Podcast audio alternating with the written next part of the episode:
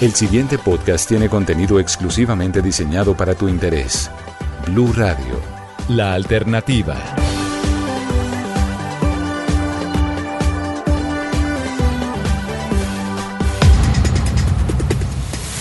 Hola a todos, bienvenidos a este Quickie Geek, una nueva sección del podcast de la caja de los cómics en el cual vamos a hablar, vamos a actualizar las noticias más importantes en el mundo geek de la jornada. Hoy es lunes 13 de septiembre y vamos a arrancar con una de las noticias más importantes que se conocieron en las últimas horas y es que el 24 de noviembre se va a estrenar en Disney Plus la serie de Hawkeye que está protagonizada por Jeremy Renner, que es el mismo personaje que hemos visto en las películas de los Avengers y en todo este universo cinematográfico de Marvel y también por Harley Sinfield, que va a ser de Kate Bishop, que es esta jovencita que acompaña a Hawkeye en los cómics y que aquí lo quiere imitar tomando el mismo manto de Ronin y pues obviamente llega a buscar quién es la persona que está suplantándolo y pues ahí ya conoceremos qué es lo que va a pasar en esta serie que hasta musical del Capitán América va a tener. Entonces la noticia, el 24 de noviembre se estrena Hawkeye. Por otro lado, se conoció la primera imagen oficial de Peacemaker, que es la serie protagonizada por John Cena con este personaje que vimos en la película de Suicide Squad y que va a estar dirigida por James Gunn, el mismo director de esta película de Suicide Squad, la, más la versión más reciente, y también de los Guardianes de la Galaxia. Esta serie va a estar protagonizada, como les decía, por el ex luchador y seguramente va a ser un éxito, va a llegar directamente a HBO Max. Todavía no sabemos fecha de estreno, pero ahí está la primera imagen en la que se ve a John Cena con su traje de Peacemaker acompañado de otros personajes que seguramente más adelante nos vamos a enterar de quiénes se trata. Entonces ahí está. La otra noticia, la primera imagen oficial de Peacemaker que se la pueden encontrar en arroba la caja de los cómics en Instagram. Otro anuncio y es que este martes debe estar disponible el nuevo teaser de la segunda temporada de Lock and Key, que es esta serie que lanzó Netflix el año pasado y que está basada en un cómic muy exitoso escrito por Joe Hill y por Gabriel Rodríguez, el dibujante chileno. Esta serie tuvo mucho éxito durante su primera temporada, como les decía, en la plataforma de Netflix y ahora ya se está anunciando la segunda temporada. Vamos a estar muy pendientes a ver qué nos muestra porque la primera nos dejó expectantes y la recomendación, consíganse los cómics que están con Panini Comics porque son muy buenos. De estos está basado esta serie.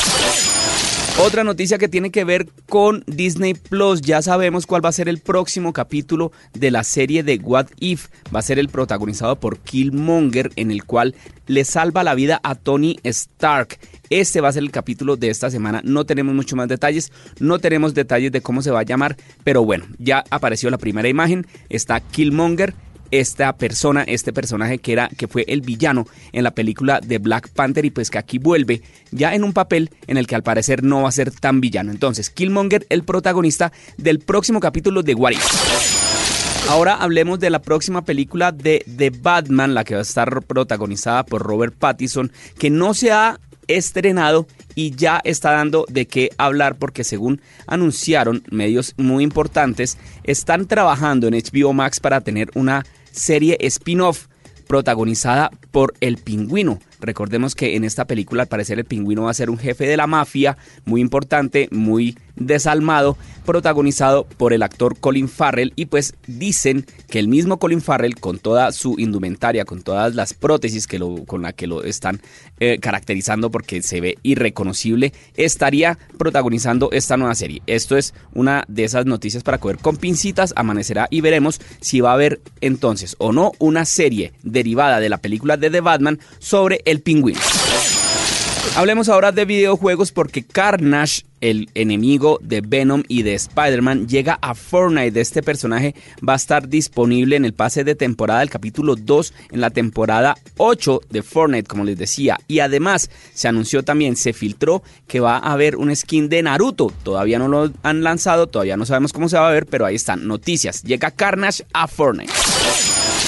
Y cerramos con más noticias de videojuegos porque el videojuego de Wolverine, que tal vez es uno de los que más expectativas causó en el lanzamiento o en los anuncios de los nuevos juegos de PlayStation, va a tener un tono más maduro. Esto según lo anunció Brian Horton, que es el director creativo de Insomniac Games, que son los encargados de sacar adelante este juego y que ya nos trajeron a juegos como Spider-Man o también Spider-Man Miles Morales. Entonces, pues ahí está, para los que dicen que Wolverine no es un personaje para niños y que tiene que ser sangriento, pues ahí está la noticia. El juego, el próximo juego de Wolverine va a tener un tono más maduro. Esta fue la actualización de noticias de hoy lunes 13 de septiembre del año 2021. Si ustedes quieren saber más noticias de este mundo geek, no se les olvide seguir arroba la caja de los cómics en Instagram y pues también escuchar los otros podcasts de la caja de los cómics. Hasta una próxima.